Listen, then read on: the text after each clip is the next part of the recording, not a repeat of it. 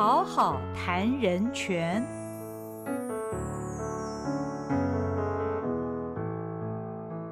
嗨，大家好，欢迎你来到《好好谈人权》节目，我是赵新平。今天我们要来谈一部二零二零年的电视电影《无主之子》。那这部电影是探讨。移工人权议题哦，那主要是描述呢居住在台湾的外籍移工的故事。有一个越南男子黎文成，他为了养家乡的妻儿来到台湾讨生活，成了台湾的渔工。他跟另外两个同样是来自于越南的渔工阿海跟昌文呢，都挤在非常狭小狭隘的这个船舱里面生活，居无定所。那么也不时的受到台籍主管的言语跟肢体暴力。那黎文成他在家乡已婚，但是因为在台湾呢，因为命运的牵引，他跟一个台湾女子小兰相恋，生下了一个孩子李子涵。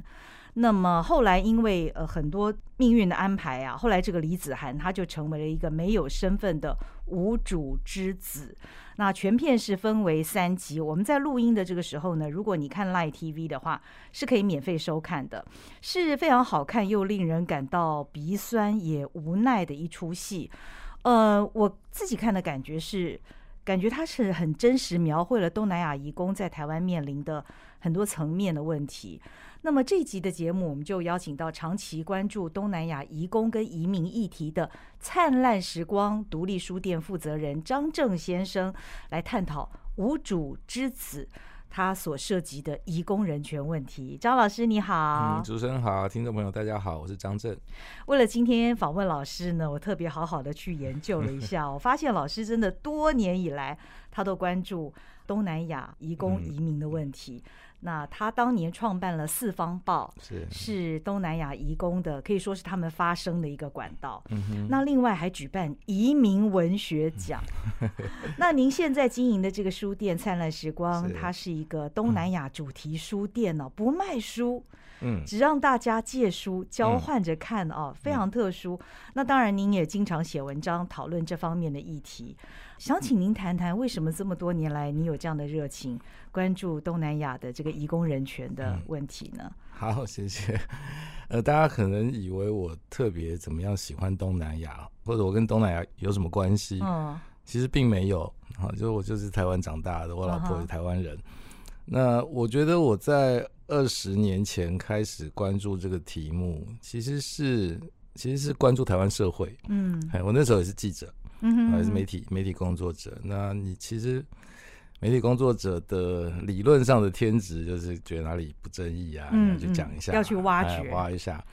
那那个时候其实你看两千年左右，就是其实台湾的外籍劳工、外籍配偶、新住民、新移民已经已经不少了。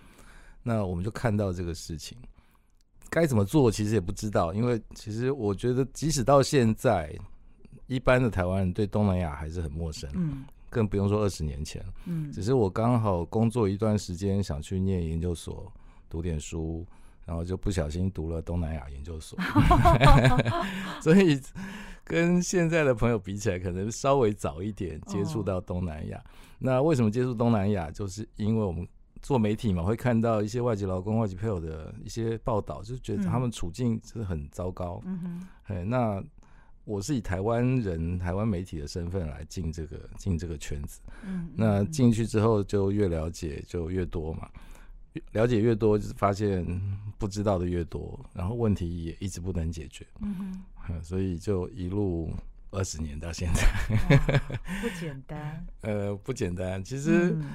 也还好，也没有不简单，因为大家都不来做这个，所以我们在里面做的还也蛮容，就蛮多题目可以做的。嗯嗯，所以像你说我们谈《无主之子》这部片子，其实我觉得很不错，因为当初这好像是明视做的，对对，嗯，愿意出钱出人力，然后邀到还不错的演员来拍这部片，然后让台湾的主流社会，因为它是。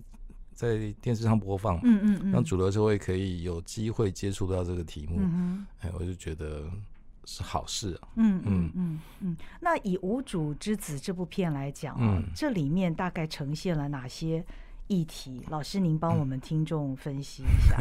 嗯，哎、我们这样啊，因为它已经播出了，有没有什么暴雷的问题。没有没有没有没有，无主之子，当然名字这个片名，我觉得就也蛮漂亮，嗯听起来有点有点文艺啊，嗯有点有点悬念。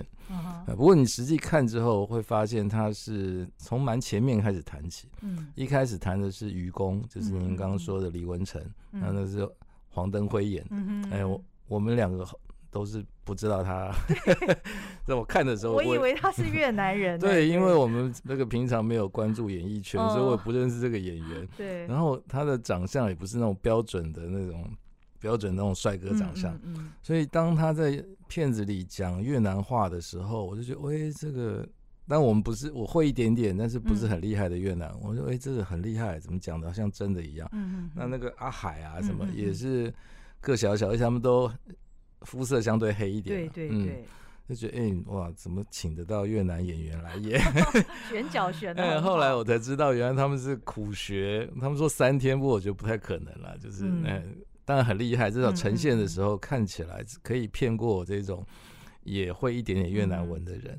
那无主之子开始讲的是愚公，哎，就是他们本来几个都是愚公。那在愚公在台湾的外籍劳工的族群里，其实是男性族群里是其实最低阶的。嗯嗯嗯，因为渔业本来就是一个辛苦的行业，嗯所以现在你大概已经不会听说哪一个台湾人的爸爸在捕鱼嘛，嗯哎没有人要等爸爸捕鱼回来，因为都不是台湾人在捕鱼了。那过去是原住民在捕鱼，嗯哼哎，就是汉人不捕了，然后这个比较辛苦的工作就让原住民捕。那原住民现在慢慢地位也提升了，那谁捕？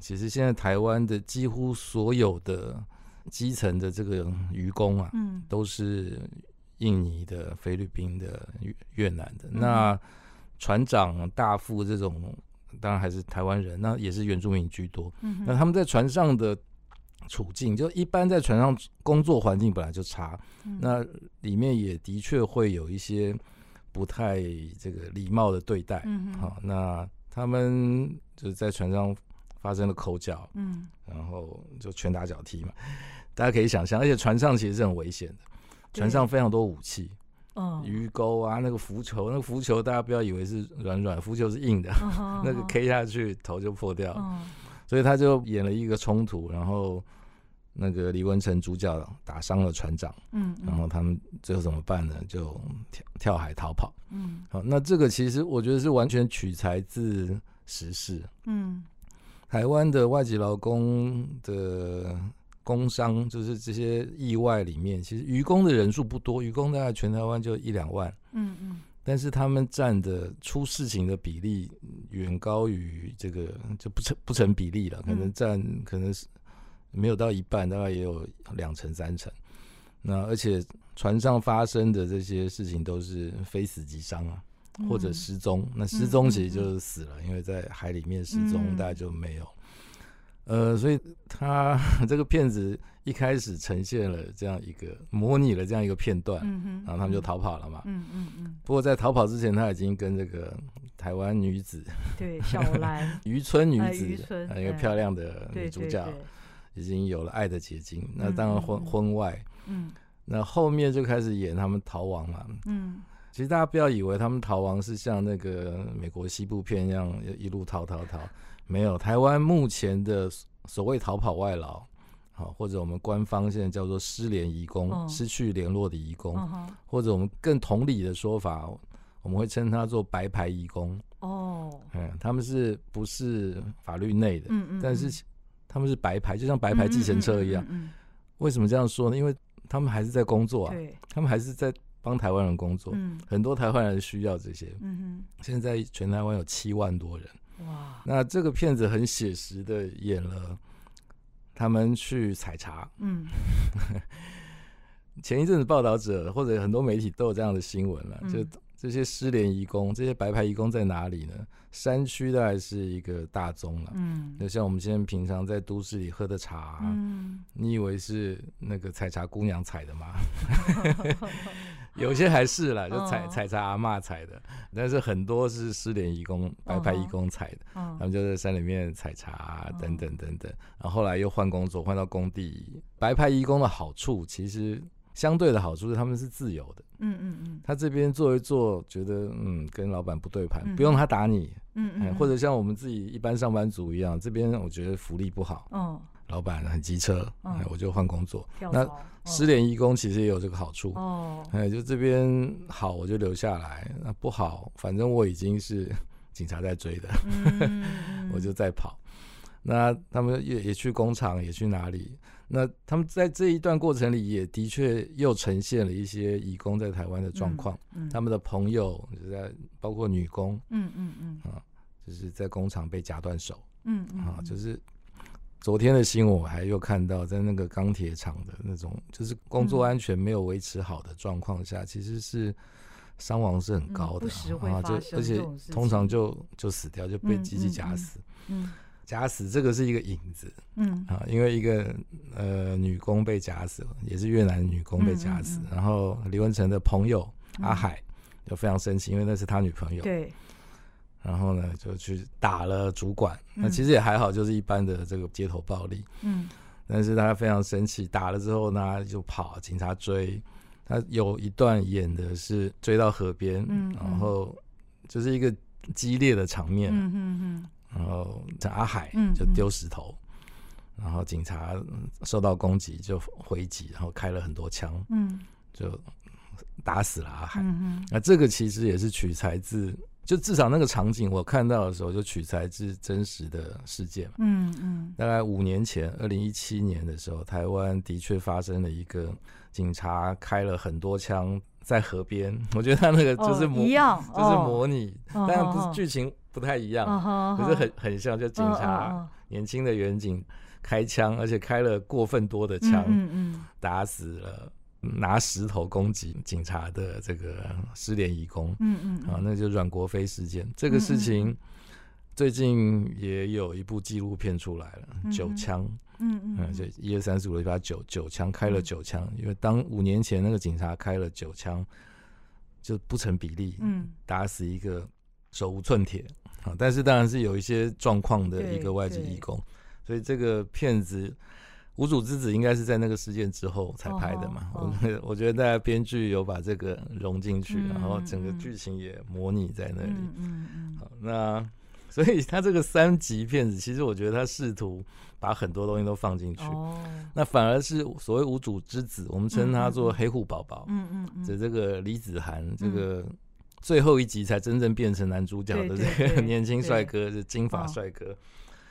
他当然是一个重要的问题，嗯。而且他可能是目前台湾社会更相对关心的，嗯因为大家会说小孩是无辜的嘛，就这个这个小孩呢，就是逃跑失联义工李文成和嗯。台湾女生阿兰生出来的小孩，那就是这个片子当然更戏剧性了。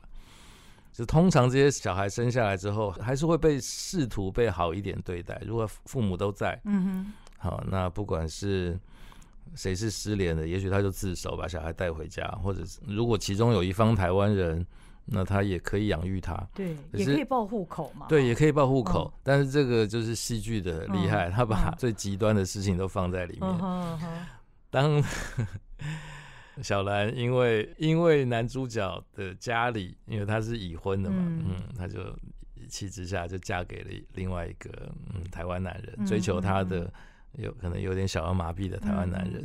嗯，这不是符合新著名的这个状况，这个是的确符合婚姻市场的状况，嗯哎就是一个一个可能社会位置比较低的，嗯虽然长得很漂亮，但是没钱或者怎么样的人嗯可以上嫁，嫁给一个可能身体不是那么好，但是可以承诺照顾这个女性的男人，嗯，然后他们结婚之后就就去南美洲嘛，什么乌拉圭还是巴拉圭 就先走了。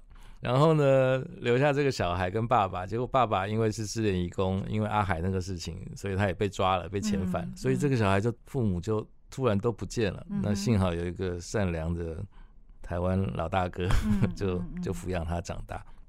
所以后面那一段，我觉得其实是护政议题了。嗯，就是这样的小孩，我们的护政不能接住嘛？就他就是台湾生下来的小孩，一个活生生的小孩。那不管他是哪一国人，不管他的父母，嗯，是合法是非法的，是怎样的？那回到前面说的小孩是无辜的嘛，那就应该应该应该处理他啊，应该让他好好长大。那这个骗子当然不完全是教育片，他也不能处理这个事情，所以最后这个李子涵呢，啊，就就是一个让人家很难过的一个状况。那他也没有户口，没有户籍。在底层打工，然后后来又被摄入这个帮派，等等等等。那爸妈虽然都很爱他，但是好像也很难处理这个事情。可是我觉得他这个骗子对我来说，其实引发的是，除了像 他这么极端的，像这片子里这么极端，因为他是戏剧嘛。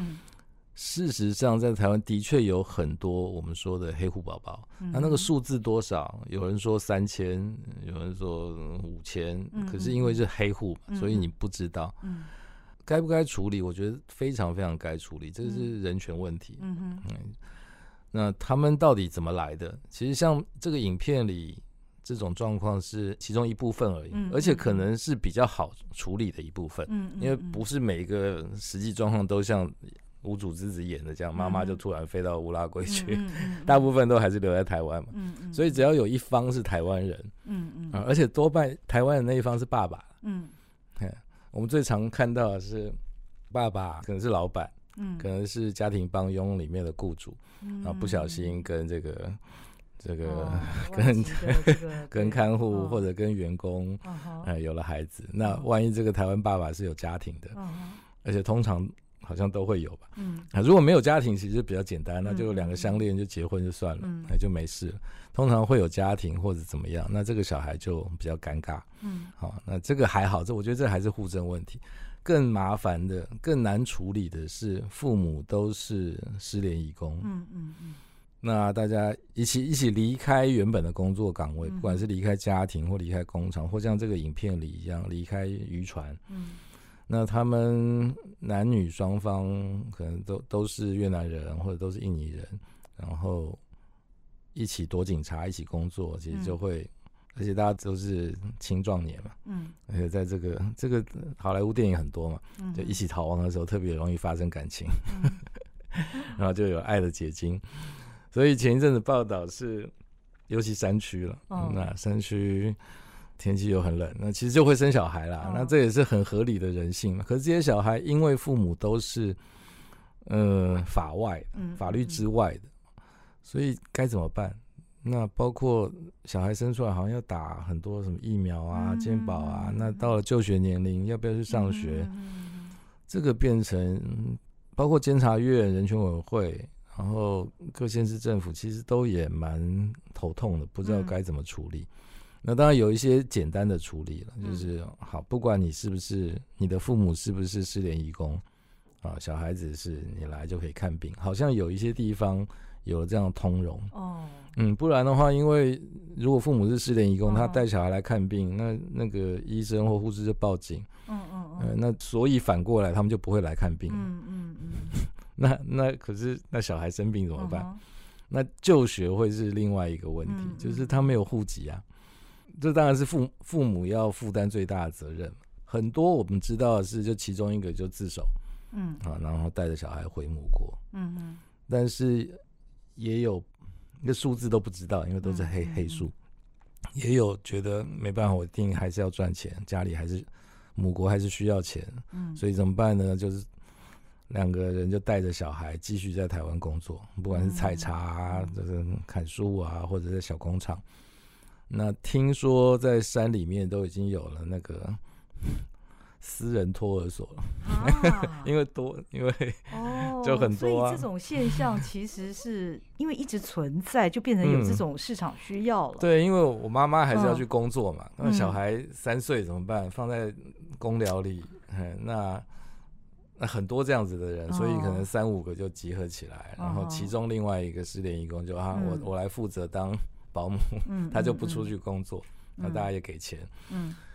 他的确已经变一个生态，然后真实的存在在台湾社会，所以我们透过这样的节目，透过不断的讲，因为该怎么解决，老实说，我们也嗯嗯嗯，没没有没有完整的办法，嗯。那可能需要更多有公权力的人或有资源的人进来帮忙处理这个事情，看是从源头解决，解除失联移工这个问题。嗯解除失联移工不是说抓走。嗯。因为抓抓不完，每天都在抓，抓不完。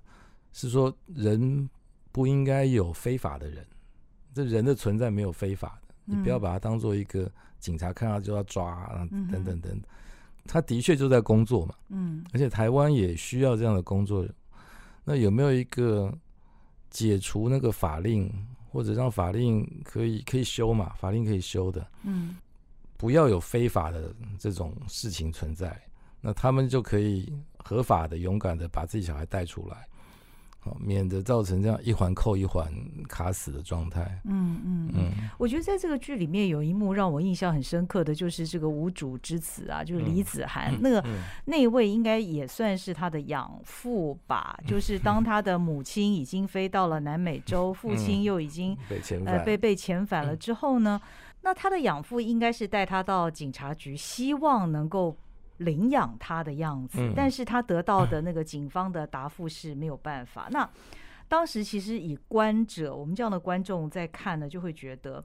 像警察，他即便是拥有公权力，他也知道这个小孩是个黑户宝宝，但是他是做事这样的一个情况的，就不能报户口，嗯，然后呢就没了，等于就是说，拥有公权力的警察，当然警察们可以说这不是他的职责，因为这是户政问题。嗯对，那是区公所的。对，但是我们的公务人员 等于说就做事这样的情形，我嗯推测啦，实际上这些嗯个别的个案应该是会。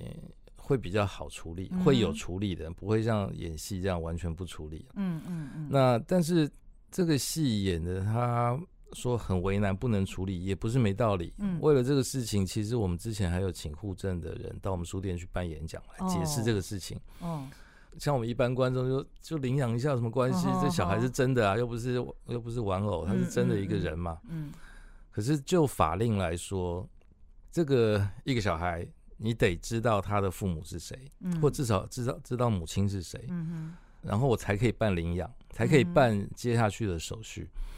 而且不止哦，知道了母亲是谁，如果确定有父亲的话，要父亲同意才可以给别人领养。哦，对，因为他防的是可能后续会有买卖衍生的一些他，防的是嗯。他防的是儿童买卖，嗯就是我把你小孩抓来，然后我卖给另外一个人，然后说是领养，嗯。所以他那个法不是没有道理的。嗯嗯嗯嗯嗯，那可是实际上在台湾的这个黑户宝宝的另外一个问题是，因为也很多人领要领养啊，因为你如果有机会去看的话，你看了之后觉得好可爱。嗯。在台北的那个关爱之家有超多这样混血的，嗯嗯很需要关爱的小孩，然后你去看他们，那每个都冲上来抱你，然后你、你要领养，好，那你就要知道妈妈是谁，妈妈同意领养，嗯哦，爸爸是谁，爸爸同意领养，那一定要双方哦。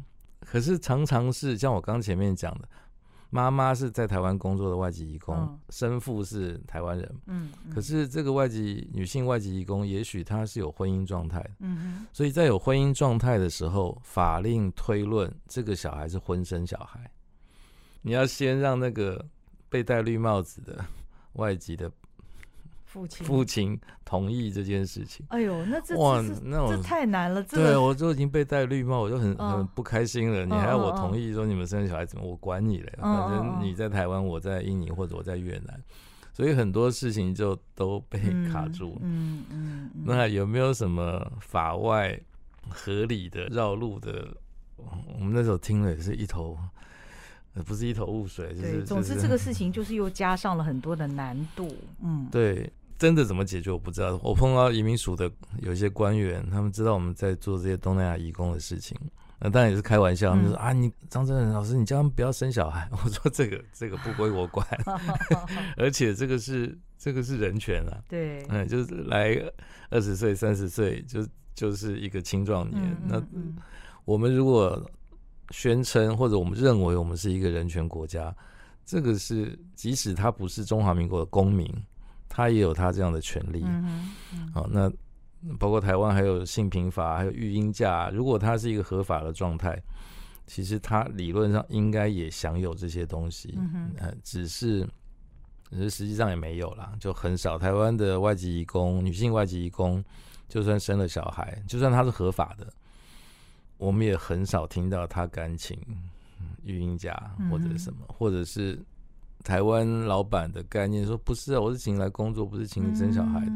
但是，但是我觉得这个就是我们自己作为台湾人该检讨的。对，你敢这样对你的台湾员工说吗？嗯，你的员工说啊，老板我怀孕了，我生小孩，我要请产假。嗯然后我是请你来上班，不是请你来生小孩的。哪个老板敢这样对，这样对台籍员工讲？那你马上就犯法。但是。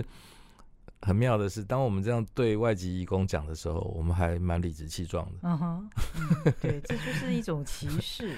对，就是你没有真的把所有的人当做人。嗯哼，那也是我们这个人权教育得不断的一说再说，三说四说，说到大家突然醒过来，或者这样的骗子一波二波再演，骗子里面也有一些那些丑恶的嘴脸，就是嗯，那。当我们希望有一些有能力自省的人可以看到，哎哎，我平常也是这样骂人，好像不太对。当你看到别人这样骂人的时候，你可能回过头来说，哎，对我好，他们也是人哈，而且他们是台湾人演的越南人，他们是黄登辉演的。你不应该对，呃，虽然他可能位阶比你低，经济状况比你差的人，你不应该对他们这么恶言相向。嗯嗯嗯，那。静文学这边也最近也要拍一部戏啊，也拍出来，我很很期待这一个哦，叫做《八尺门的辩护人》，是一个得奖的文小说，然后改编成影集吧，好像六集还八集。嗯，《八尺门的辩护人》，他也是在谈外籍劳工，而且也是从愚公开始谈起，那那个谈的更细。嗯。至少小说版本他已经已经不断的在得奖，我最近一天到晚听他得奖，哦，嗯，就得了很多大奖，好像 Open Book 也得，金鼎奖也得，那写的非常的仔细，嗯哼，而且好看，我觉得难的难在好看了，嗯嗯，那个怎么样调查，那个那个是大家下功夫就可以，可是他可以把它 mix 在一起，把愚公、移工还有看护工的状况，嗯跟原住民的状况，嗯。跟法律的状况编成一个非常扎实的片子，然后里面当然也探讨从渔船上的问题开始，然后也有也有杀被杀的问题，然后失联之后法律怎么对待这个事情，嗯嗯，还牵扯到原住民，因为男主角是一个原住民律师，哦，对，我觉得这样的片子不断的出来，然后如果可以打进，让更多的主流观众可以看到。那就不要只有我们这些就是很极少数的人在谈这个，那我们的脑力也有限，或者能力也有限，就也许想不出太好的办法。那有更多的聪明的人进来，善良的人进来，也许可以让台湾变得真的更人权一点。嗯 嗯，可能永远也不会达到每个人都平等嗯，但是我们朝这个方向努力。嗯哼嗯。不过这样看起来，其实呃，有心人还是有一些了哦。就是对于台湾还是善良的地方，对 对于人权的议题，有心人还是有的。那透过影视或者是文学的作品，来让更多人知道哦，乃至于觉醒，我觉得这是一件很重要的事。其实张正老师，你一直都在做这样的事情啊，你一直透过像是阅读啊、写作啊、传播各种方式来推动各界来关注。东南亚这个移工移民的议题，那您觉得在呃，我知道您做的一些事情，包括我帮他们办过歌唱比赛啦，还有这个写作的这些呃竞赛，在这个方面，让这一群人在台湾对他们来讲的异乡，他们也可以发挥他们的创作的能量，在这个方面，呃，你推动的这些年下来，你看见了什么？透过这样的事情，他们有什么改变吗？呃，要改变全体，我大概是很困难了。就是台湾现在有七十万的外籍劳工嘛，然后新住民也有几十万。不过我们在做的每一次，虽然很小，嗯，哈，知道的人也有限，我觉得都还是有意义的。嗯，至少对我来说有意义，或者对于参与的人来说有意义。比如说我们办文学奖，嗯嗯，移民移工文学奖，那我们我们的这个条件是你要用母语来书写，哎。所以你们请的评审也必须是，当然当然当然。哦，就是必须要用越南文或者泰文或者印尼文，就是我们以台湾比较多的外籍呃外籍人士的这个语种来要求投稿。那因为过去我做四方报嘛，嗯，所以我们还认识不少翻译的人，能这个越文、中文、印尼文、中文翻译的人，所以他们先这样投稿，然后由。比如越南的作家，好越南的记者，或者是印尼的教授，针对他们那一国的语言的作品来来做第一步筛选。嗯嗯嗯。他们筛选进来之后，然后我们再赶快翻译。嗯嗯。就选进来可能三四十篇，然后通通翻成中文。哦。然后我们再请台湾的作家学者，一些知名的，有社会声望的人再来评，选出这个得奖作品。啊，我今天没有带来送你了。我们的意思是，几十万人、上百万人里面，不是每个人都是这样没有声音，然后好像很穷，然后没有什么文化水平的。他们其实里面有很多文青的，嗯嗯，而且他们的生活经历可能跟你我不一样。那个如果是白牌移工、逃跑外劳啊，那个那个的精彩程度。可能比我们一般上班族要精彩的多嘛？我们希望他把那些东西写出来，或者这些外籍人士在台湾对台湾的看法写出来。嗯，他们在这边，你以为他都不敢批评台湾社会，他也敢，只是你没听到。嗯，那我们今天给他一个管道。嗯，我们希望我们台湾社会可以被他们批评。嗯，他可以帮我们指出我们的盲点。嗯。好，所以这些作品其实还不错了。我们办了七届，目前是暂停，因为累了。嗯，然后这些作品呢，也有些被拍成短的影视作品，然后甚至进了教科书啊，因为它都是一篇一篇短篇的。然后前前几年也进了那个大学职考的考题。哦，嗯，然后我会希望我们台湾人可以正式看到。他们这些语言跟我们不太一样的人的存在，嗯，啊，我们明明生活在一起，所以很有趣的是，前几天有有一个有一个博物馆来访问我，有一个年轻的馆员，然后我就提到大学只考这件事情，嗯嗯，哎，原来他考过那一届，他说，嗯，好像有，好像就是我被考到，因为他刚刚毕业，好，那因为考试的人几万人嘛，那也许有一些就。知道了这一题，然后这个题目就变成考古题了。嗯，哎，以后的年轻学子可能就会不小心知道有一个东西叫移民工文学奖。嗯，那其中比较有灵性的，就会就会也许会想到说，哎，原来小时候照顾我那个印尼阿姨，嗯，他们也是有文学的。嗯，哎，就文学不是只有日本文学、英美文学，东南亚也有文学的传统。嗯，那他们的历史文化变成文章的时候。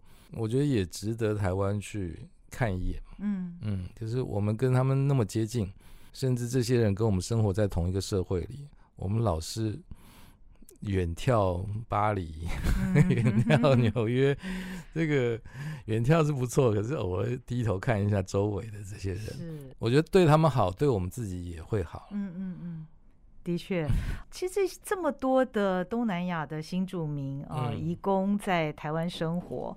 那么他们的文化其实某种程度上面也丰富了台湾的文化。没错，没错。嗯，那我觉得老师做的事情其实就是撒种啦，那也也掀起了一些涟漪。那这些涟漪会再继续的扩散下去，我相信是有它的影响力。